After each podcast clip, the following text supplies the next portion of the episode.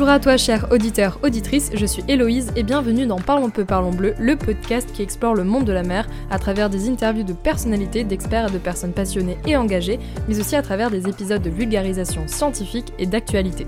C'est bien connu, l'artificialisation du littoral, la construction de ports, de digues et d'habitations n'est pas sans impact. Ces constructions ont conduit à de nombreux bouleversements, comme la modification de la dérive littorale et des apports de sédiments, donc de sable, qui peuvent accentuer les phénomènes d'érosion et fragiliser le littoral et accentuer les risques côtiers, mais aussi et surtout la destruction des écosystèmes marins et côtiers, des zones de nurserie, là où les petits poissons grandissent. C'est en réalisant ces impacts que Gilles Lecaillon a fondé Écocéan, une entreprise qui travaille dans l'ingénierie écologique et qui cherche à compenser, entre guillemets, la perte de ces écosystèmes en recréant des nurseries artificielles. Mais vous verrez au fur et à mesure de cette discussion que compenser la destruction de tout un écosystème n'est pas si simple et que compenser est un peu un abus de langage. Gilles parle plus de réhabilitation de certaines fonctions écologiques, car compenser, donc tenter de reproduire l'écosystème initial, est juste pratiquement impossible. Ce qui est détruit n'est plus. Dans cet épisode, vous apprendrez comment Écocéan crée ses nurseries artificielles, mais aussi agit sur d'autres problématiques, toujours dans l'ingénierie écologique. Gilles Lecaillant nous partage aussi son parcours, ses études et le chemin qui l'a amené jusqu'à Écocéan. Petit disclaimer avant de commencer cet épisode, et je m'en excuse, il y a eu quelques petits couacs de micro. J'ai fait tout mon possible pour que ça soit le plus agréable à l'écoute. Il y a juste un moment où je n'ai malheureusement pas pu garder l'enregistrement, mais ça ne dure que quelques minutes. Euh, mais je vous en ai fait un résumé. Dans tous les cas, je vous remercie d'écouter Parlons peu, parlons bleu, et je vous souhaite un agréable moment et une bonne écoute. Eh bien, Gilles, bienvenue dans Parlons peu, parlons bleu. Merci de m'accueillir dans tes bureaux à Montpellier. Avec plaisir. Alors, on va commencer cette interview avec la première question que je pose à tous mes invités, qui est peux-tu te présenter de la manière dont tu le souhaites? Eh ben moi, je m'appelle Gilles Lecaillon, je suis le euh, président et fondateur de la société Écocéan, je suis biologiste marin, je fais mes études à Perpignan, donc je, suis un local quand même de l'État, puisqu'on est à Montpellier aujourd'hui. Et euh, voilà, je suis passionné par la mer et j'ai hum, créé Écocéan maintenant il y a une vingtaine d'années. Et voilà, on est toujours là. Ok, très bien. Et du coup, toi, ton lien avec la mer, comment ça s'est fait? Est-ce que c'était inné? Est-ce que tu as directement voulu travailler dedans, faire des études dedans? Ou est-ce que tu as appris avec le temps? C'est une bonne question. Je m'étais dit, euh, quand je serai plus grand, c'est-à-dire que maintenant, quand on me posera cette question-là, je répondrai ah ouais, je suis un, enfant de Cousteau. Alors j'ai quand même adoré le Grand Bleu et tout ça, mais réellement la vraie raison c'est que je faisais mes études à Perpignan et je voulais absolument aller faire mes études à Barcelone. Et pour faire mes études à Barcelone, il y avait une solution, c'était de faire océanologie biologique euh, en, licence Erasmus à Barcelone. Donc j'ai fait ces études-là aussi parce que j'habitais Perpignan et j'avais envie d'aller à Barcelone faire mes études c'est pas une super réponse, mais en, l'occurrence, c'est pour ça que j'ai fait mes études à Perpignan et que j'ai fait mon master à Perpignan et, euh, et mon DEA ensuite. Alors DEA, c'est aujourd'hui master 2 mm. en océanologie biologique à Paris 6, mais je suis resté que 5 semaines. Après, je suis revenu dans le sud en Méditerranée. oui, 5 semaines, c'était déjà assez. Parce que c'est vrai que Barcelone, de ce que j'ai appris, de ce que je lis euh, beaucoup dans les études scientifiques, c'est que c'est quand même une université qui est très reconnu et qui, qui, en avance sur tout le domaine euh, études de la mer, etc. Voilà, c'est vrai. Donc du coup, l'Erasmus se faisait entre l'Université de Perpignan, qui est bien placée aussi au niveau des publications sur la partie euh, biologie marine, comportement des poissons, etc. Et qui, était en, qui travaillait en collaboration avec l'Université de Barcelone, où effectivement c'est une très grosse université, l'Université de Barcelone, avec vraiment des, des, des pointures au niveau biologie marine géologie marine aussi. Euh, donc il n'y a pas que la biologie. Moi, j'ai fait des études de biologie et de géologie marine. Et après, je me suis orienté parce que mon, le labo dans lequel j'ai fait mes, mes, stages de master, etc., était un des labos de Perpignan, expert dans les jeunes individus, dans les jeunes larves de poissons. Voilà, voilà pourquoi je suis là. D'accord. Et qu'est-ce qui t'a donné du coup envie de continuer dans ce domaine? Alors donc je faisais mon stage dans ce labo de recherche euh, en biologie marine à l'université de Perpignan, qui était spécialisé dans les larves de poissons tropical. Donc j'ai fait mes premiers stages à Montréal, c'était quand même assez sympa ça aussi. Et donc un des chercheurs de ce labo-là, à cette époque-là, était spécialiste du cycle de vie des poissons et c'était un des, il avait fait sa thèse quelques années auparavant sur le fait qu'il y ait des larves de poissons qui reviennent comme ça coloniser euh, les habitats côtiers. C'était peu connu. En, fait, ça, on, a, on a découvert ça dans la fin des années 80, années 90. Donc c'est pour vous, les jeunes aujourd'hui, c'est il y a longtemps, mais finalement, c'est il n'y a pas si longtemps que ça d'un point de vue de la recherche. Et donc, moi, j'étais dans ce labo-là, dans lequel cette personne-là travaillait sur cette problématique-là. Et quand il a fait ses études, il a voulu créer une société en Polynésie. Moi, j'ai finissé mes études et je me suis dit, allez, je pars avec toi, quoi. Voilà comment ça s'est fait en fait au départ. Génial. Bah, il y en a qui font des études dans le Marais et d'autres qui font des, stages dans le. À Montréal. Ça commence pareil, mais c'est pas tout à fait la même température. ok, j'aurais bien aimé avoir la même, mais bon, moi ça va, je travaille dans un parc national, c'est quand même pas. Oui, c'est pas mal. Ok. Et euh, Éco-Océan, comment est-ce que c'est arrivé? Alors, donc avec cette personne-là, j'ai créé, donc je suis parti avec lui, on a créé une société en Polynésie française sur la capture des larves de poissons pour le marché de l'aquariologie marine. Euh, la Polynésie française, ça m'a vite euh, saoulé, pour faire simple, c'était loin de tout. Donc j'ai créé une autre société de suite à Mayotte, dans les Comores, mhm. toujours pour pêcher des larves de poissons. Et donc euh, c'était au, début des années 2000. Bon, c'est passage de, de, Mayotte en collectivité départementale, donc avec des règles qui étaient très différentes, et surtout le passage à l'euro 2001. Du coup, la société que j'ai créée à Mayotte, elle a fait, enfin, on l'a fermée de suite, et donc je suis rentré en métropole, en France, mhm. en 2002, et j'ai créé Écocéan à Montpellier parce que ben, voilà, c'était euh, là où il y avait mon, collaborateur qui, habitait à Montpellier. Donc pourquoi Écocéan Donc sur la valorisation des larves de poissons, hein, ça c'est notre expertise, c'est notre métier, c'est notre ADN, c'est essayer de, de, de d'aider un bébé poisson à, devenir plus grand, quoi, finalement. Hein. Voilà, donc c'est depuis le départ, c'est ça. Et donc, euh, mon expérience, elle est sur les très jeunes, les larves, les post-larves de poissons d'abord tropicales. Et puis, quand on est revenu en, à Montpellier, on a commencé à travailler en Méditerranée. Et finalement, ça fonctionne pareil, quoi. Et euh, aujourd'hui, vous travaillez sur quoi, euh, Écocéan? C'est quoi les projets euh, en liste? Alors, donc, toujours pour parler de ces petites post-larves de poissons, donc, au début, on les prélevait dans le milieu avec des engins qu'on a développés, des attracteurs lumineux, principalement pour les pays en voie de développement, pour que les pêcheurs locaux puissent valoriser une ressource auquel ils n'avaient pas accès. Aujourd'hui, la surpêche, c'est un peu partout sur la planète. Euh, dans les pays où, dans lesquels on travaillait à l'époque, Philippines, etc., ils pêchaient la dynamite, ils pêchaient au cyanure et ils pêchaient des poissons d'ornement pour le poisson. Et c'est pas possible. Il faut essayer de faire quelque chose. Il faut essayer d'apporter une solution durable à ces personnes-là. Et donc, on leur dit, ben, vous, arrêtez de pêcher à la dynamite et au cyanure, vous pêchez des larves, nous on vous achète les larves, ça vous fait votre source de revenus, et nous on essaye de leur donner une valeur pour pouvoir les commercialiser, pour pouvoir aussi gagner de l'argent, pour qu'il y ait une filière. Donc on a fait ça pendant, avec mon associé pendant 7-8 ans sur le marché de l'aquariologie marine.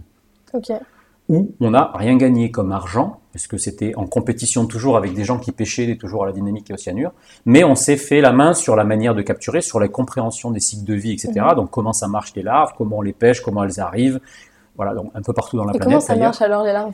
Bah Alors voilà, c'est le, cycle de vie des animaux marins, alors principalement des poissons, c'est que les, adultes se, reproduisent sur la côte, mhm. dans, dans, les habitats côtiers, mais les œufs, les œufs sont pondus dans la colonne d'eau, les œufs vont au large, et ça éclot au large, ça fait des larves qui sont minuscules, ces larves deviennent des post-larves actives qui sont plus grandes, et ces post-larves reviennent coloniser la côte où elles sont nées. Alors pas vraiment comme les saumons à la rivière là où elles sont nées, mais globalement là où les courants les amènent. Mais leur comportement, quand elles sont post-larves, elles sont actives, elles sont en pleine eau, elles sont au large, c'est de revenir, de nager vers la côte. Et donc, il y en a donc énormément de ces post-larves, et naturellement, il y en a énormément qui vont disparaître par prédation, par manque d'habitat, etc.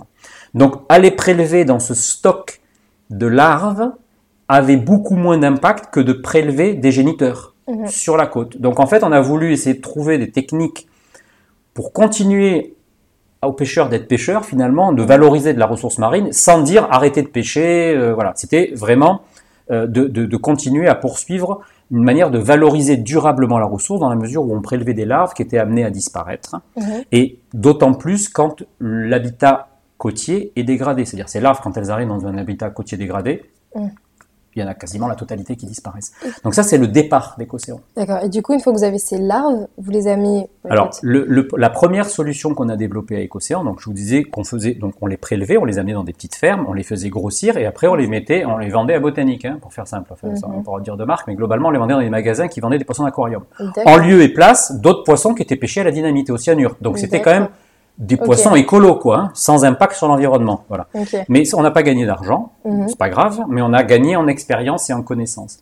Et donc la première solution qu'on a développée en ingénierie écologique, ce que fait Ecocéan maintenant, pour répondre à ta question, La première des solutions, c'est on pêche les larves, Mhm.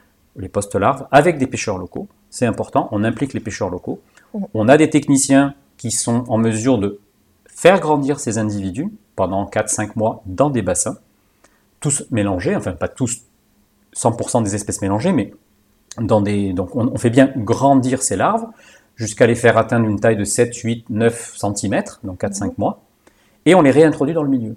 Donc on fait du repeuplement de juvéniles à partir de larves qu'on a prélevées dans le milieu. C'est-à-dire que c'est pas de l'aquaculture. Oui. Il n'y a pas de reproduction. Nous, la nature a reproduit, elle a, elle a ramené les larves qu'elle a choisies Mhm. sur la zone de Marseille, puisque c'est à Marseille qu'on le fait. Mhm. On prélève les larves, on en prélève une infime quantité. Par contre, cette, dans cette infime quantité, nous, on a une grande, un grand taux de survie. Donc ça. La larve, quand elle arrive naturellement, elle a une chance sur 100 de s'en sortir, si tout va bien. Nous, elle a euh, 8 chances sur 10 de s'en sortir. Et ce qu'on a démontré avec des projets de recherche, c'est quand on la réintroduisait, même si on avait gardé 4-5 mois en captivité, parce qu'on Mm. la garde 4-5 mois en captivité, évidemment avec des process de non-domestication, c'est-à-dire qu'on ne domestique pas l'individu puisqu'il va retourner à la mer, Mhm. et bien quand on le remet en mer, il réintègre les populations naturelles et il fait sa vie. C'est-à-dire qu'on a augmenté les chances de survie artificiellement, hein, je suis d'accord, mais on est dans l'ingénierie Mm. écologique là, on Ah n'est pas dans la protection de l'environnement. C'est très bien de le protéger, mais nous, on a pris le parti de faire de l'ingénierie écologique, donc d'intervenir sur le milieu. Ok. Voilà, c'est un complément de tout ce qui se fait. hein. Ok, mais ça c'est bien que tu mets un peu les pieds dans le plat, mais c'est cool Ouais. parce que je voulais arriver sur, dessus Bah oui. aussi. C'est euh, c'est vrai que moi du coup j'ai un parcours qui est enfin qui est gestion des littoraux et des mers. On a on, on fait de l'ingénierie écologique, l'avenir pour justement euh, faire euh, ce, cette balance, enfin euh, faire coïncider préservation de l'environnement marin et toujours adaptation, changement climatique, risque côtier et aménagement du littoral, etc. Euh, mais la limite, elle est là, parce qu'on parle beaucoup de, par exemple, de zéro artificialisation nette. Je sais pas si du coup Éco-Océan est dans cette euh, trame-là. On, on- on- on va y venir, oui. Ok, d'accord. Parce que c'est vrai que Oui. quand on parle d'ingénierie écologique, on, voilà, l'objectif c'est de restaurer un milieu, etc. Mais on a quand même toujours cet impact. On va venir dans le milieu et on va impacter. Donc, On Mm. parle de les phases travaux, de mise en place, tout Mm. ça. Enfin, il y a remise en suspension des sédiments. Il y a, enfin voilà, on va venir impacter tout de même le milieu. On va venir rajouter quelque chose qui n'était pas de base Présent. dans le milieu. Dans le milieu. Du coup, est-ce que euh, là, c'est une sorte d'artificialisation? Alors, ouais, je vois, je vois très bien la question. Nous, nous le- le- le- la chose qui est importante, c'est que donc on n'est pas un bureau d'études en environnement. Mhm. Première chose. Important à retenir. important à retenir. C'est-à-dire qu'on va jamais, nous, on- même si on nous sollicite, on dit non, c'est pas nous qui allons dire il y a tel ou tel impact, il faut faire telle ou telle chose. D'ailleurs, nous, on est absolument pour rien Mhm. sur la mise en place d'une extension portuaire, un agrandissement de digues, euh, je- je- peu importe. On fait pas d'études d'impact. Oui. On, on dit pas il y a ou il n'y a pas un impact. Mhm. On dit pas ça, nous. C'est pas notre métier. En revanche, quand il y a un aménagement, quand il est là, l'aménagement, moi j'y suis absolument pour rien qu'il soit là, Ouais. l'aménagement, il est là. On a démontré scientifiquement que si on faisait de l'ingénierie écologique au sein de l'aménagement, il était plus efficace écologiquement que si on ne le faisait pas. Mhm. C'est-à-dire qu'on n'est pas en train de construire un port pour mettre des habitats pour le faire des nurseries, parce que le mieux c'est de piquer pas de port, hein, que les choses soient bien claires. Voilà. Aujourd'hui, il faut faire coïncider le développement durable, c'est le développement des écosystèmes et le développement des humains dans l'écosystème. hein. Mhm. Donc nous, l'ingénierie écologique, elle n'est pas là, et surtout pas là pour qu'il y ait plus d'aménagement, parce que sinon on se loupe, enfin sinon c'est euh, euh, mau- mauvaise case, mau- mauvaise pioche, j'allais dire. Ouais. Donc le but du jeu, c'est pas parce qu'il y a de l'ingénierie écologique de faire plus d'aménagement. D'ailleurs, c'est pas du tout le cas aujourd'hui. Dans 100% des projets d'écocéan, c'est 0, 0% de fois le cas. Ça va peut-être le devenir, Ouais. mais j'y peux rien que ça va le devenir. C'est parce que justement, il y a zéro artificialisation nette. Mhm. Donc, il va y avoir des mesures compensatoires qui vont devoir être mises en place. Nous, aujourd'hui, on a 54 ou 55 ports équipés. Il y a zéro mesure compensatoire. Ouais. C'est que de l'engagement volontaire. C'est-à-dire que le gestionnaire du port, il a son port. On lui a dit, ben, ton port, aujourd'hui, tu as nettoyé, tu as, pris en, en charge les eaux douces, les, les, les aires de carénage, la qualité de l'eau dans ton port, elle est correcte. L'aménagement, il y est. On peut y mettre des habitats. Et Oui. donc, ton aménagement, il sera mieux avec que sans les habitats. Est-ce qu'on met les habitats ou pas? Ouais. bah, Il dit oui. Donc, c'est mieux l'aménagement avec les habitats que l'aménagement Mais c'est sans les une, habitats. c'est une mesure compensatoire du coup, parce qu'on va venir compenser euh, la, la Mais dégradation d'un milieu. Mais non, une mesure compensatoire, c'est réglementaire. C'est-à-dire que Le, le port de Marseille, aujourd'hui, il n'y a pas de mesure compensatoire. Le port de Marseille a été construit il y a 100 ans. Oui. Il n'y a pas eu de mesure compensatoire dans le port de Marseille. Le port de Marseille, aujourd'hui, il est comme il est. Oui, par exemple, les bateaux qui sont dans le port de Marseille continuent de polluer. Pour certains. Oui, mais la mesure compensatoire, elle serait déjà, elle est, elle est, elle est donnée par les services de l'État. C'est-à-dire, Mhm. c'est pas nous qui définissons que c'est une mesure compensatoire. Et en tout cas, nos clients, ils se, sont- c'est pas par des mesures compensatoires qu'ils se sont engagés, c'est une mesure volontaire. C'est-à-dire que ils ont décidé de le faire. Mhm. Je je suis pas en train de dire que ça n'arrivera jamais. Le truc, c'est que de plus en plus, aujourd'hui, les services de l'État vont demander à des aménageurs des mesures alors que nous on appelle d'accompagnement ou des mesures de réduction, voire des mesures compensatoires quand il y a un impact qui est avéré. Mm. Mais ce process-là, nous on n'intervient pas dedans. D'accord, ouais. C'est pas moi le bureau d'études qui Mm. va dire qu'il faut éviter, c'est pas moi le bureau d'études qui va dire qu'il faut réduire, c'est pas moi le bureau d'études qui va dire qu'il faut compenser. Ouais, C'est le service de l'État, c'est les bureaux d'études. Une fois que le, le- une fois que l'aménagement il est mis en place, bon ben nous, désolé, ben on peut améliorer l'état de l'écosystème.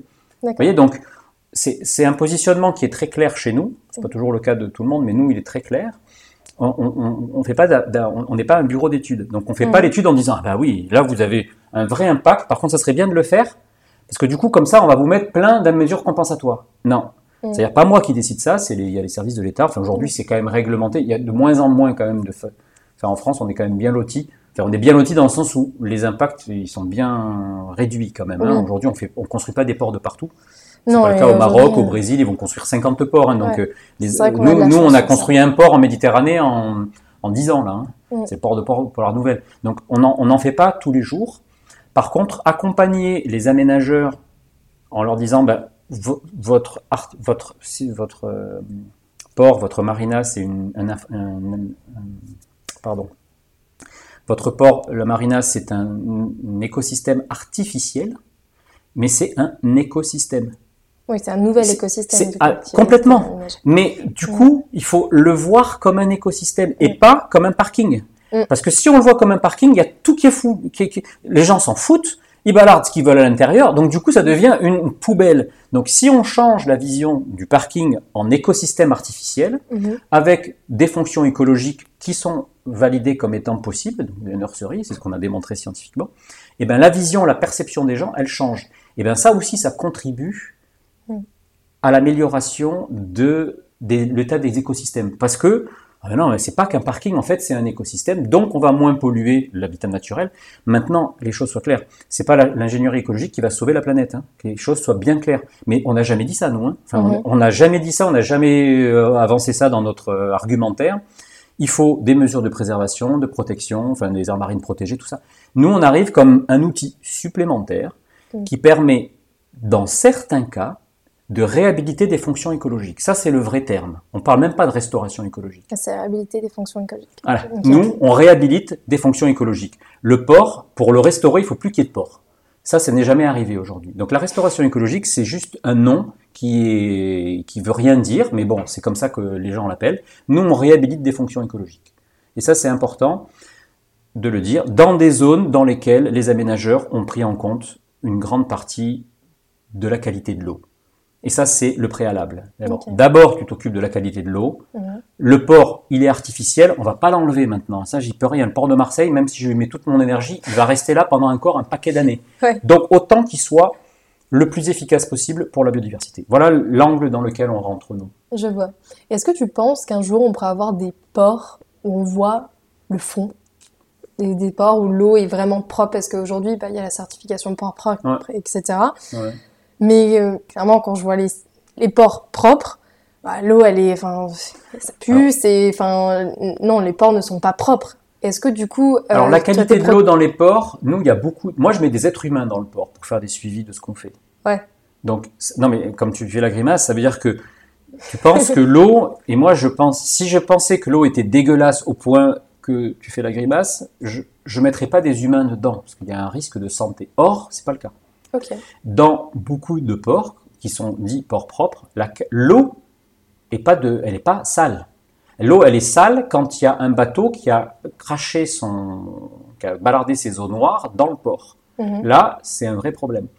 il y a quelques iridescences de. Je, ne dis pas qu'ils sont tous parfaitement propres. Je dis simplement qu'il y en a beaucoup qui se sont largement améliorés. Air de carénage aux normes, ça coûte des millions.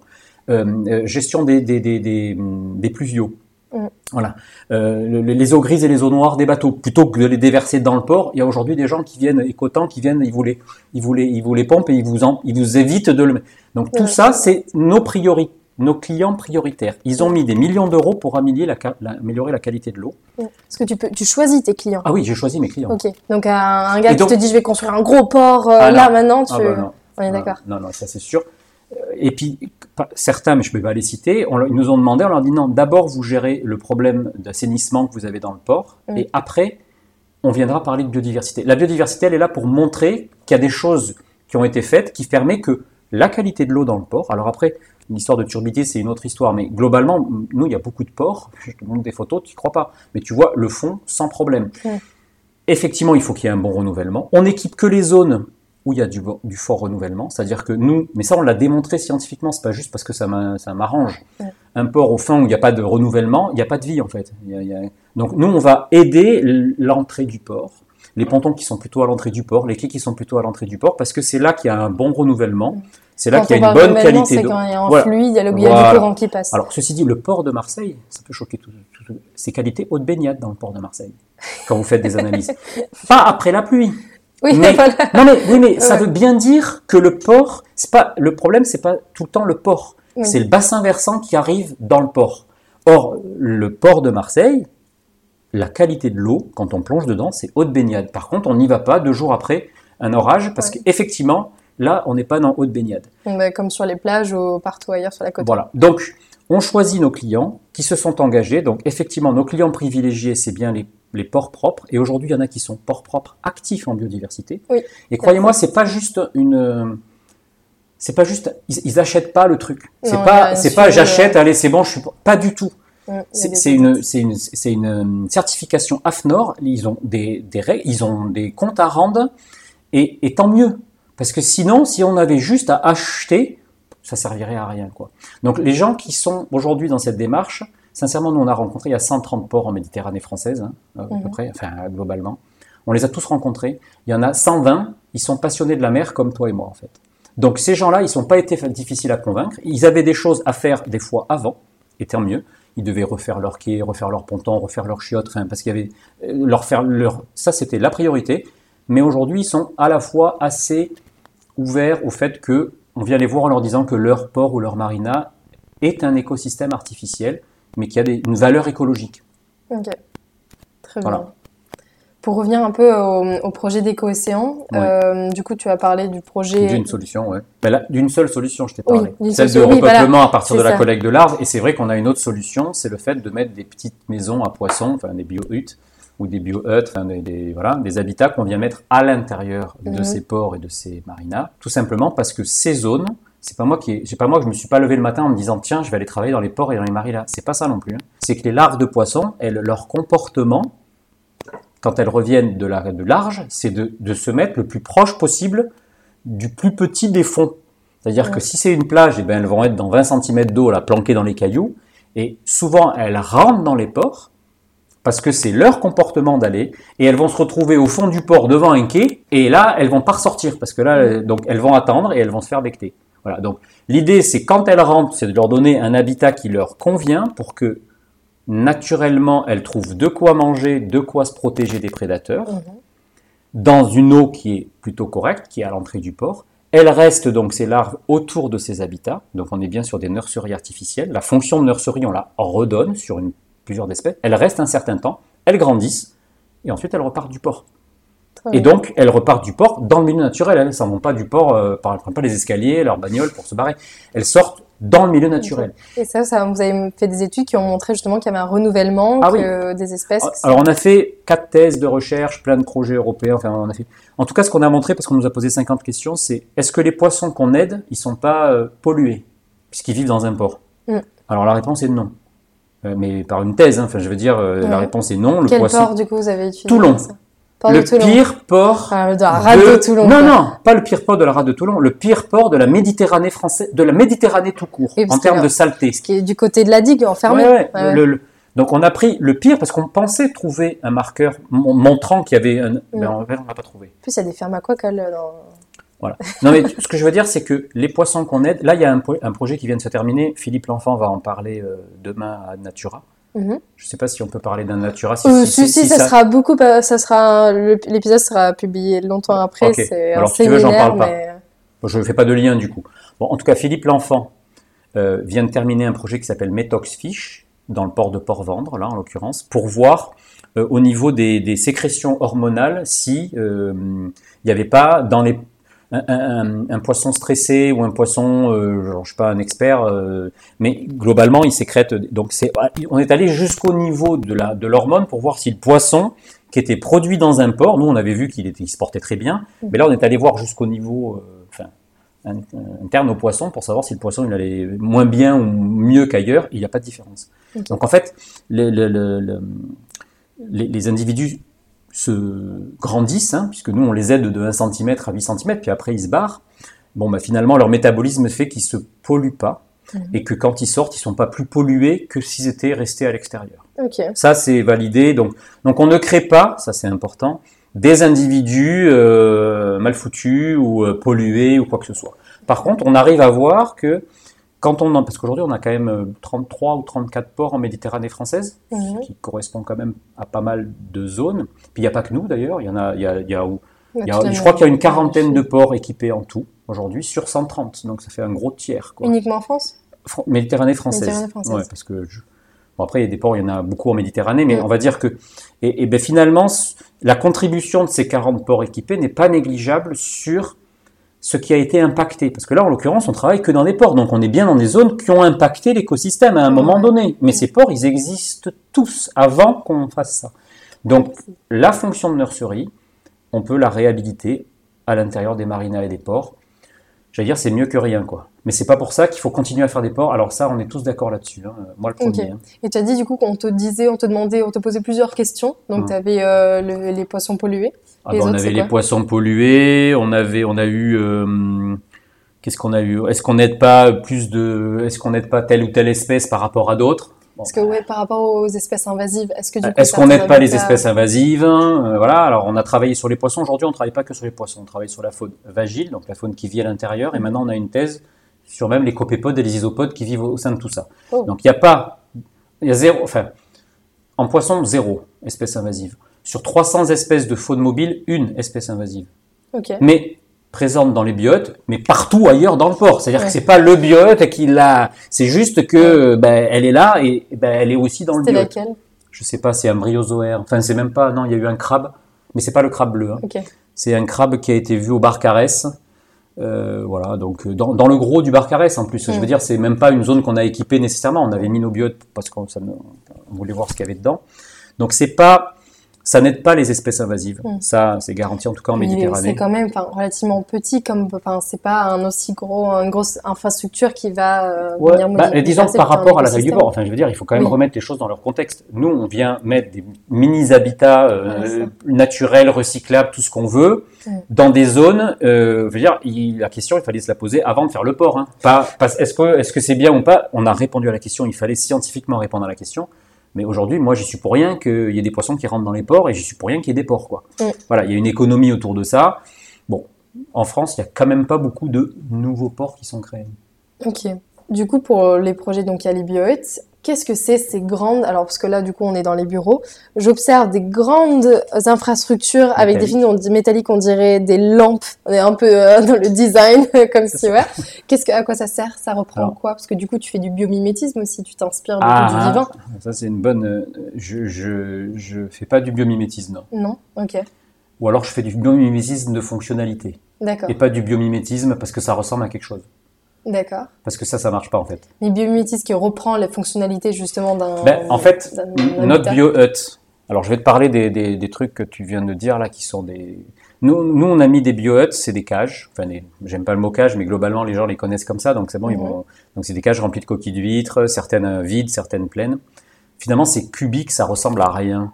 Mhm. Mais ça a une fonction écologique euh, qui est, qui est de la, du biomimétisme de fonctionnalité. C'est-à-dire qu'il y a la bouffe, il y a la planque, Mhm. il y a le bruit biologique Mhm. Il y a exactement ce que recherchent les larves de poissons quand elles ont besoin d'une nurserie. Donc on est dans le biomimétisme de fonctionnalité. Pourtant, ça ne ressemble absolument pas à un, une- une- une- un herbier de Oui, non, Posidonie, un oursin, un rocher. Ça, ça ressemble. Mais on a reproduit la fonction écologique. C'est ça la, la biomimétisme de fonctionnalité. Donc nous, on n'est pas sur le biomimétisme, tout simplement parce que je trouve ce terme galvaudé en fait. Ouais, désolé de le un dire. peu de partout, oui, oui. Voilà, parce que bah, quand ça ressemble à quelque chose, on s'en fout que ça ressemble à quelque chose. Non, mais c'était pas forcément dans, le, dans la ressemblance, c'était plus voilà, dans la fonctionnalité. Alors, dans la Après, fonction, oui. peut-être, Non, mais c'est important parce qu'il y a beaucoup Mm. de gens qui disent Ah, tiens, regardez, ça ressemble. On s'en fout en fait. Que voilà. Parce que ça ressemble à un, herbi- un herbier de Posidonie ou ça ressemble à une mangrove, on parle de biomimétisme. Je suis désolé, mais c'est pas ça le biomimétisme. Enfin, Mhm. ça, c'est de la biomorph... c'est- du. C'est du biomorphisme ou de la, du biomimétisme de je sais pas trop quoi, mais d'apparence, mais pas du biomimétisme, pas celui qu'il faut développer, qui est celui de la fonction écologique qu'on recherche. Ce que tu vois derrière, là, ces grandes le- qui ressemblent à des lampes, tu dis que c'est joli, c'est au moins ça, une- déjà un, un cran de plus, parce qu'on nous dit que nos habitats, ils sont moches, mais ceux-là, ils sont pas trop moches. Mais non, mais parce que voilà, moi, ce- je, Ça, je- c'est je énorme, par revo- contre, je hein. revois dans un de mes cours sur les ancrages qu'on avait repris un Voilà. système de mangroves, des racines des mangroves pour attacher les lignes de mouillage, et ça me fait penser à ça. Alors, là, nous, on a en équipe des ports, sous les pontons, sur les quais, sur les digues. Ok, ça, c'est nos biotes. Aujourd'hui, on s'intéresse aux lignes de mouillage.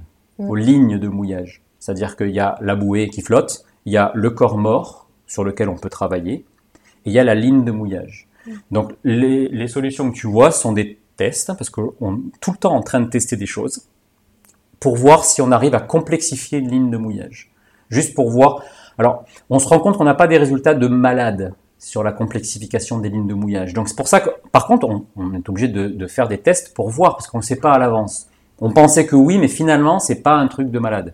Il vaut mieux complexifier le corps mort, alors, euh, ou faire un corps mort un peu complexe, peu importe Mhm. comment il est fait. Mais euh, l'au- l'autre système, là, c'est sur des pilotis, en fait. Donc c'est pour un pilotis d'un parc, euh, enfin pas d'un parc naturel, mais d'un club med, par exemple. Bon ben, on peut, il va y avoir de la vie qui va se mettre sur le pilotis, qui est artificiel. Si on vient protéger cette vie, on peut lui apporter des fonctions écologiques, c'est-à-dire que les petits individus, ils vont profiter de la vie qui est sur le, le, le- le pilotis, mais ils vont être protégés. On va protéger les petits des grands. Oui, parce Tout que ça. du coup, ils vont venir se réfugier à Nous, l'intérieur. c'est toujours, je protège les petits des grands pour Mm. qu'il y ait plus de petits qui survivent, donc qu'il y ait plus de poissons dans la mer. Ouais, C'est pas les récifs artificiels. Alors après, j'ai rien contre les récifs artificiels, mais les récifs artificiels, des fois, c'est juste le poisson, il était à 200 mètres et aujourd'hui, il est devant vos récifs. En Mm. fait, vous avez rien produit. Vous avez juste déplacé une population. Quand tu parles de ces récifs artificiels, tu parles vraiment de, par exemple, des trucs en béton ou vraiment juste de la restauration écologique Alors, des coraux?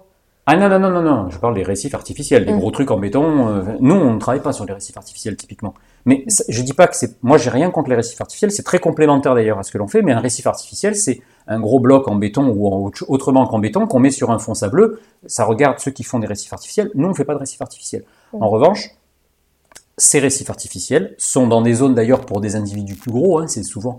Après, il y a des. Enfin, aujourd'hui, ça, ça fait 40, 40 ou 50 ans qu'il y a des récifs artificiels. On commence à voir les premiers résultats. Certains disent oui, effectivement, ça produit des individus. Moi, quand un sar il est rentré, il faisait un centimètre. Mhm. Si je mets pas mon habitat, il meurt, donc il n'y a pas de sar. Si je mets mon habitat, il grandit et il, va, il intègre les populations, j'ai gagné un sar. Donc j'ai augmenté la population naturelle de 1. C'est déjà pas mal, quoi. Enfin, après, aujourd'hui, on a tellement fait de suivi, on a tellement mis de biotes et on a tellement fait de thèses qu'on arrive à savoir ce que produit un biote en Mhm. Méditerranée française, hein, parce qu'on l'a mis de partout, mais en Méditerranée française, on sait que un biote produit une dizaine de poissons par an. Ok, Alors, c'est beaucoup, c'est pas beaucoup? c'est pas mal. Ah, c'est pas mal. Ah ben ouais, parce que t'es biologiste. Sinon, les gens te disent, mais c'est nul, 10 poissons. Ok, Sauf que 10 poissons, il faut savoir que donc le biote, il fait euh, un demi-mètre carré, même pas. hein. Ben, la nature, elle produit moins de poissons par mètre carré que, ce- que les 10 que je suis en train de dire. c'est pour ça, ouais. Voilà. Oui, mais le mot 10, c'est pas beaucoup. C'est-à-dire que Oui. si on met 30 biotes dans un port, on est en train de parler, ben, le port, il produit 300 poissons. Bah, c'est nul, 300 poissons. Les gens, ils se disent, putain, mais c'est même pas deux jours de, de- de ma consommation de poissons. Non mais en fait, nous on cherche pas à faire dix fois mieux que la nature, on cherche à essayer de, de dans cette zone qui était une nurserie, à reproduire des poissons qui si quand ils rentrent, ils vont mourir. Mm. Donc, eh ben on arrive à peu près à alors j'aime pas le terme mais compenser ce que S'il n'y avait pas eu le port, la nature aurait produit en surface. Parce qu'on sait qu'une surface de 1 km de côte, il y a deux nurseries de 50 mètres, c'est pas moi qui le dis, hein, c'est des études qui ont été faites, et que ces nurseries, elles produisent 35, 30, 35 poissons par an, dans le, en moyenne. Donc c'est pas 350 millions, c'est pas 1, c'est 35 ou 40. Alors quand je dis 35, ça peut être 40, 50, tu vois ce que je veux dire? Mais du coup, dans ce cas-là, tu, tu compenses l'absence de... J'ai utilisé le mot compenser, c'est-à-dire que ce que l'on fait est proche de ce que la nature faisait. On n'est pas en train de le compenser parce que la compensation, c'est réglementaire. Et ce n'est pas du biomimétisme. Alors, moi, moi, moi, ce qui m'intéresse, c'est que le porc, avant, il faisait, je sais pas, un hectare. Aujourd'hui, le porc fait un hectare. Avant, il y avait un hectare de petits fonds côtiers. Ça produisait 100 poissons. Bon, ben, aujourd'hui, j'en produis 300. Ou 200. C'est-à-dire que je vais pas changer la face du monde avec mes 200 poissons. Mhm. Mais je suis pas négligeable. C'est-à-dire ce que je fais n'est pas nul, puisque c'est exactement ce que produisait la nature avant. Oui, en termes de poissons. Mais attends, mais la nature, elle produit pas que des poissons. Hein. Elle produit plein d'autres services écosystémiques. C'est pour ça qu'on compense pas. On dit juste, pour la fonction de nurserie, on mhm. arrive à l'équivalent de ce qui a été perdu en mettant un certain nombre de biotes sur des, des. Hein. En plus, euh, il n'y a pas que des sards non plus dans la vie. Donc, c'est juste qu'il faut parce qu'on a souvent cette critique. Mais oui, mais en fait, ce que vous faites, ça sert à rien, c'est juste pour faire joli. C'est pas vrai. J'ai pas dit ça. Non, non, non, non, mais tu me disais que les questions. Oui. Ça, on nous le dit souvent, mais c'est normal qu'on nous le dise. Mais nous, on a fait énormément d'études pour essayer d'avoir des éléments de réponse à ça. Et les éléments de réponse, c'est, c'est, on va pas sauver la planète en faisant ça. On va éduquer les gens quand même. C'est pas rien, s'il y a des gens, ok.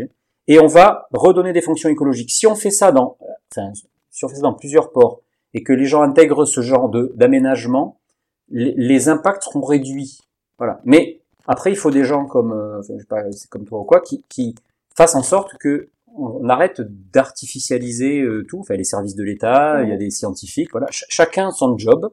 Et notre job, c'est pas de dire si allez artificialiser à donf là, comme ça on va avoir du boulot. C'est pas ça notre job, pas du tout. Et ceux qui pensent ça, ils se gourrent. Il y en a qui le disent, ils se gourrent complètement. Et c'est, j'allais dire, c'est mesquin de le dire parce que c'est pas vrai. En revanche, euh, on amène une contribution nous aussi. C'est-à-dire que nous on dit pas ah mais ça c'est nul. On dit ça c'est super, mais ça aussi, ça aussi, ça aussi. Et les aires marines protégées c'est génial, mais il faut de tout en fait. et si on mettait que des aires marines protégées, j'ai rien contre les aires marines protégées, mais il y aurait un vrai problème quoi. Il y aurait un milliard et demi de gens qui auraient un problème. Donc c'est un donc il faut des aires marines protégées, il faut des solutions, il faut montrer qu'on a des solutions positives aussi, juste pour arrêter de, de s'auto-flageller en disant non mais c'est bon on va tous mourir etc. C'est pas vrai on peut faire des choses, il y a des aménagements, il y a des règles, des quotas aussi, hein, des quotas de pêche, il y a eu des choses qui ont marché, des choses qui n'ont pas marché, il y a des aires marines protégées qui fonctionnent bien, d'autres qui ne fonctionnent pas bien, enfin voilà, il y a de l'ingénierie écologique qui fonctionne et de l'ingénierie écologique qui fonctionne pas aussi. Hein. Il y a ça aussi hein, comme risque. C'est pas de faire n'importe quoi. Qu'est-ce qui ne fonctionne pas? Est-ce que tu aurais des exemples aujourd'hui, enfin des choses qui sont très connues, donc j'ai en tête, mais attends que tu me Alors mais moi je peux pas, je peux pas. ce, qui ce, que, ce que je veux dire, c'est que... Qu'est-ce qui est faux, en fait? Qu'est-ce qui est un peu le, le Ce qui est faux, c'est de dire, de prendre une photo d'un individu sur quelque chose qui est sous l'eau, que ce soit une bouteille de, en plastique, c'est-à-dire que la, comprendre le mécanisme d'une fonction écologique en milieu marin, c'est pas faire un suivi en faisant une photo une fois. C'est trois ans de recherche avec des labos de recherche. C'est-à-dire que on ne met pas un truc dans l'eau en imaginant que parce qu'on l'a mis dans l'eau et parce qu'on prend une photo dessus, ça marche. Si on pense ça, on on détruit tout ce que l'humain peut faire de bien dans le milieu, enfin de moins mauvais qu'avant. C'est-à-dire que l'ingénierie écologique c'est bien, mais si on fait n'importe quoi. Et c'est à ce moment-là que mon micro a décidé de partir en cavale. Ne vous inquiétez pas, je vais vous retranscrire tout ça. Comme vous l'avez compris, l'efficacité de l'ingénierie écologique dépend de plein de choses et plein de facteurs, et notamment des types de matériaux qu'on utilise. Dans le passage brouillé par mon micro, nous avons évoqué notamment l'utilisation des fibres de coco, qui est pas mal utilisée pour, par exemple, essayer de recréer des habitats d'herbiers artificiels. Mais la fibre de coco, eh bien, ça ne se trouve pas en France, et même si c'est un matériel hydrophobe, donc qui résiste à l'eau, avec une durée de vie relativement longue de deux ans en moyenne, eh bien la question de l'origine, la provenance, mais aussi sa recyclabilité, fait que ce n'est pas le matériau le plus efficace. Ecocéan a donc décidé de travailler sur la base de fibres naturelles en évitant le bioplastique et le béton pour plusieurs raisons. Tout d'abord, le bioplastique, eh bien, c'est une fausse bonne solution, je vous apprends rien. La plupart des plastiques biosourcés contiennent quand même du pétrole jusqu'à 75%, et si c'est fait à base d'amidon de maïs, eh bien, il y a de fortes chances que ça provienne de l'agriculture industrielle intensive et polluante. Sans mentionner le fait qu'à ce jour, les plastiques biosourcés ne sont pas recyclables. Quant au béton, eh c'est fait à partir du sable, qui est une ressource limitée en surexploitation aujourd'hui. Donc comme je l'ai dit, Ecocéan travaille sur la base de fibres naturelles, donc avec des coquilles d'huîtres par exemple, notamment utilisées pour leur bio-hutte, mais aussi de l'acier inoxydable. Bon alors vous allez me dire, euh, c'est bizarre quand même, parce que le plastique non, mais l'acier oui, en termes de consommation de CO2 pour leur fabrication, sans parler de l'extraction des minerais, c'est un peu kiff-kiff. Eh bien oui et non. Selon Gilles Le Caillon, l'acier qu'ils utilisent est le meilleur matériel car il est 100% recyclable, même après des années sous l'eau. Donc d'un point de vue circularité, c'est la meilleure des solutions. Et voilà, c'était tout pour le petit passage brouillé, donc maintenant de retour à notre échange. Euh, bah écoute, on a bien compris tout l'objectif euh, et les missions d'Éco-Océan. Qu'est-ce qu'on peut faire maintenant pour aider Éco-Océan En termes de main-d'œuvre, en termes de ce que. Bah, aider Éco-Océan, nous, euh, aujourd'hui, on est une petite vingtaine de personnes. Hein, alors, peut-être qu'on sera amené à grandir, donc à embaucher des gens. Donc déjà que vous faites des formations, ceci dit, on reçoit un CV par jour, donc on manque pas de, de, C'est exactement ce que je me disais. Ouais. On manque pas de candidats. Partager peut-être. Voilà, partager, mais ce qui, j'allais dire, posez-nous des questions, parce que souvent on entend des critiques et c'est très bien d'avoir des critiques ou d'avoir des suspicions ou des questions, mais mais par contre si on ne pose pas les questions, euh, c'est un peu con. Mhm. Parce que parce que ben nous on a euh, voilà on, on a essayer depuis 20 ans de répondre à beaucoup de questions. Donc on a engagé beaucoup d'énergie, de, projets de recherche avec des, des extérieurs, on fait pas tout tout seul. Hein. Et donc on a pas mal de questions et de réponses en fait. Et donc parfois il faut nous poser simplement la question. Moi ce qui m'agace c'est que qu'on critique sans avoir soit lu une publication, sans avoir essayé de comprendre pourquoi on fait ça comme ça et pas autrement. Généralement c'est qu'il y a une raison. Donc la meilleure manière de faire, c'est de venir et de poser des questions. Après, on ne peut ne pas être d'accord sur le, le enfin, oui, après, il y a des gens qui sont pas d'accord sur l'ingénierie écologique. Préférer qu'on fasse, qu'on protège. Il n'y a pas de problème, je comprends ça. Et, ok, bon, ben nous, on fait quand même de la restauration écologique. C'est chacun, mais quand, voilà, il y a, y a, des raisons pour lesquelles, tu vois, l'acier, par exemple, il y a une raison. Enfin, on s'est posé la question. On est, on n'est pas des, on est des écologues à Écocéan pour la plupart. Donc on s'est dit qu'est-ce que c'est qui est le moins mauvais aujourd'hui? C'est ça le développement durable. Hein. Mhm. Parce que la meilleure manière de protéger la nature, c'est qu'il y ait une espèce qui disparaisse. Celle-là, au moins, euh, on sera tranquille. Les autres espèces vont bien s'emporter. Mais donc on peut pas dire ça. Donc il faut intégrer l'homme dans euh, son écosystème. C'est ce qu'on essaye de faire le mieux possible. Voilà. Après, oui, il faut nous suivre sur les réseaux et puis euh, en parler. On va se développer aussi maintenant un peu à l'international. C'est un peu l'idée du. Tu connais Frédéric Tardieu? Oui, on est, on est à Sulubai, aux, Philippines. On est, on est, on est, on est dans le projet. aux Philippines, ah, on, est, on fait du repeuplement là-bas. On est en train de former des gens ouais. pour faire du repeuplement. Ah, c'est génial. Voilà. Tu as eu euh, la chance d'y aller ou pas sur son île? À peu près six fois, ouais. Incroyable. Ah ouais, son île, elle est super. Non, mais ce qui est génial, c'est que, voilà, typiquement, mm. bon, déjà, il y a ça qui nous botte aussi hein, dans les équipes. Il y en a un qui va partir, il y en a un de mon équipe qui part dans, dans trois semaines, là. Et donc on va former des gens sur place pour leur montrer comment on élève les poissons, parce que là c'est pas nous qui allons élever des poissons quand même. Donc on forme euh, Jun un gars sur place, pour qu'il sache comment on élève les poissons, comment on les mélange, comment on les non domestique, mhm. pour qu'on puisse les repeupler. Et on va repeupler les aires marines protégées que vient de, de développer, euh, Fred. La Fondation Sulubai, dernier épisode. voilà. Si, si, on est connecté, euh, on a aussi Midi Biote là-bas, il y a eu plein de, de petits mérous dedans. Enfin, voilà, donc on travaille pas que en France, et effectivement les Philippines c'est un super pays, et le projet de Fred c'est euh, un super projet. On est d'accord. Bah écoute, on va arriver sur les trois questions signatures du podcast. Es-tu prêt? Je suis prêt. Alors, est-ce que tu aurais une citation qui t'inspire à nous partager? Ouais, j'en ai une de citation. Je l'ai même mis dans les toilettes d'Écocéan pour que tout le monde la voit. La citation, c'est Mieux vaut marcher sans savoir où aller que de rester assis sans rien faire. Très bien. Voilà. C'est un, un, proverbe touareg. Touareg. Il n'y a pas de. Oui, voilà, c'est un proverbe. Voilà. Un. Et ça, ça me parle parce que souvent on nous dit ouais, mais vous n'avez pas répondu à toutes les questions. Si on attend de répondre à toutes les questions, on est assis et on est devant notre ordinateur et on attend que les choses se passent et on ne fait rien. Nous, on fait des choses, on avance. Mmh on regarde, on suit, on est suivi, et je pense que c'est comme ça qu'on fait avancer les choses. Et tu lis ça pendant que tu es assis aux toilettes, du coup, justement, c'est vraiment... Le... Non, mais c'est pas que moi qui le lis. non, mais je, vois Il y en a plein qui le lisent. Bien tout le monde, tout le monde le lire, justement, au moment d'être aux toilettes. Voilà. Non, mais c'est important, sincèrement, elle est, elle est bien, cette, euh, cette citation. Très bien. Est-ce que tu aurais un ouvrage à nous partager euh, Film, documentaire euh, Non, non, j'ai un bouquin qui, qui, va un peu dans le même sens. C'est les quatre accords Toltec. Ah bah oui. De Miguel Ruiz, là, qui est un auteur mexicain. Qui a, tu connais les accords Toltec, ça te parle? Voilà. Tu sais, tu parles parole impeccable, ne pas en faire une affaire personnelle, pas de supposition, toujours de faire de, faire de son mieux. En fait, c'est un peu le cas de tout le monde avec Océan. C'est-à-dire qu'on fait toujours, on essaie de faire de notre mieux, on crache pas sur les autres. Après, on fait pas tout nickel, hein, je veux dire, mais personne ne peut dire qu'on fait tout nickel. Voilà, on fait de notre mieux, on essaye de faire de l'écologie le mieux possible, et voilà, et on évite les critiques. Très bien. Et enfin, la question la plus importante du podcast, la mer pour toi, qu'est-ce que c'est, qu'est-ce que ça t'évoque? Alors, euh, c'est une bonne question. Moi, ça c'est une source d'inspiration, d'abord, parce que j'aime bien trouver des solutions. Et ça, c'est lié directement à le, j'allais dire l'ADN d'Écocéan, c'est l'innovation. Euh, voilà, on essaye de. Donc moi, c'est dans la mer. Alors il n'y a pas que la mer qu'on essaye de trouver des solutions d'innovation pour améliorer la mer. Alors voilà, c'est pour ça que je n'utilise pas, on l'a pas utilisé alors volontairement biomimétisme, solution basée sur la nature. Tout ça, moi, ça me, c'est des mots qui sont sur des ordinateurs. Nous, ce qu'on essaye de faire, c'est d'utiliser ce que la nature nous donne pour essayer de lui rendre le mieux possible et d'essayer de faire mieux que ce que on a fait jusque-là. Solutions basées sur la nature Oui, nos solutions sont des solutions basées sur la nature.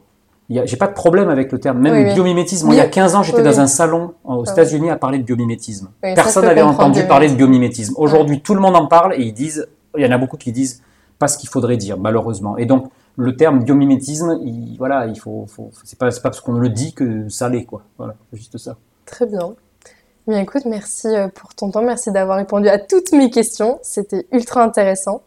Et, Avec plaisir. Euh, et en tout cas, ouais, EcoCean reste quand même l'entreprise qui fera rêver tous les étudiants dans le domaine de la mer. Pendant On en prend pas mal en stage chaque année. ah, appel à tout le monde, parce que j'ai beaucoup d'étudiants qui écoutent Parlons peu, Parlons bleu. Donc, ben, ils euh, nous envoient des CV, hein, puisqu'on envoie des, on en reçoit un voire deux par jour. Et je vous assure, t'assure que je n'exagère pas. Et moi, il y a 20 ans, j'étais deux avec Océan. Et quand on nous demandait un stagiaire, parce que moi j'ai été quand même stagiaire, pas trop longtemps, je me suis dit je vais répondre aux stagiaires. Alors quand j'en recevais un tous les trimestres, ça allait. Mhm. Maintenant, j'ai pris une personne qui s'occupe de ça. Alors tous les deux jours, je lui envoie en lui disant non, ben, malheureusement, je ne peux pas répondre oui à tout le monde. Non, non. Alors des fois, quand je vois un bon CV, je, lui dis, tu réponds non, mais tu le gardes de côté. Pour de vrai, en fait. Alors je peux confirmer, parce qu'en fait, il y a deux ans, je t'ai envoyé mon CV et tu m'as répondu.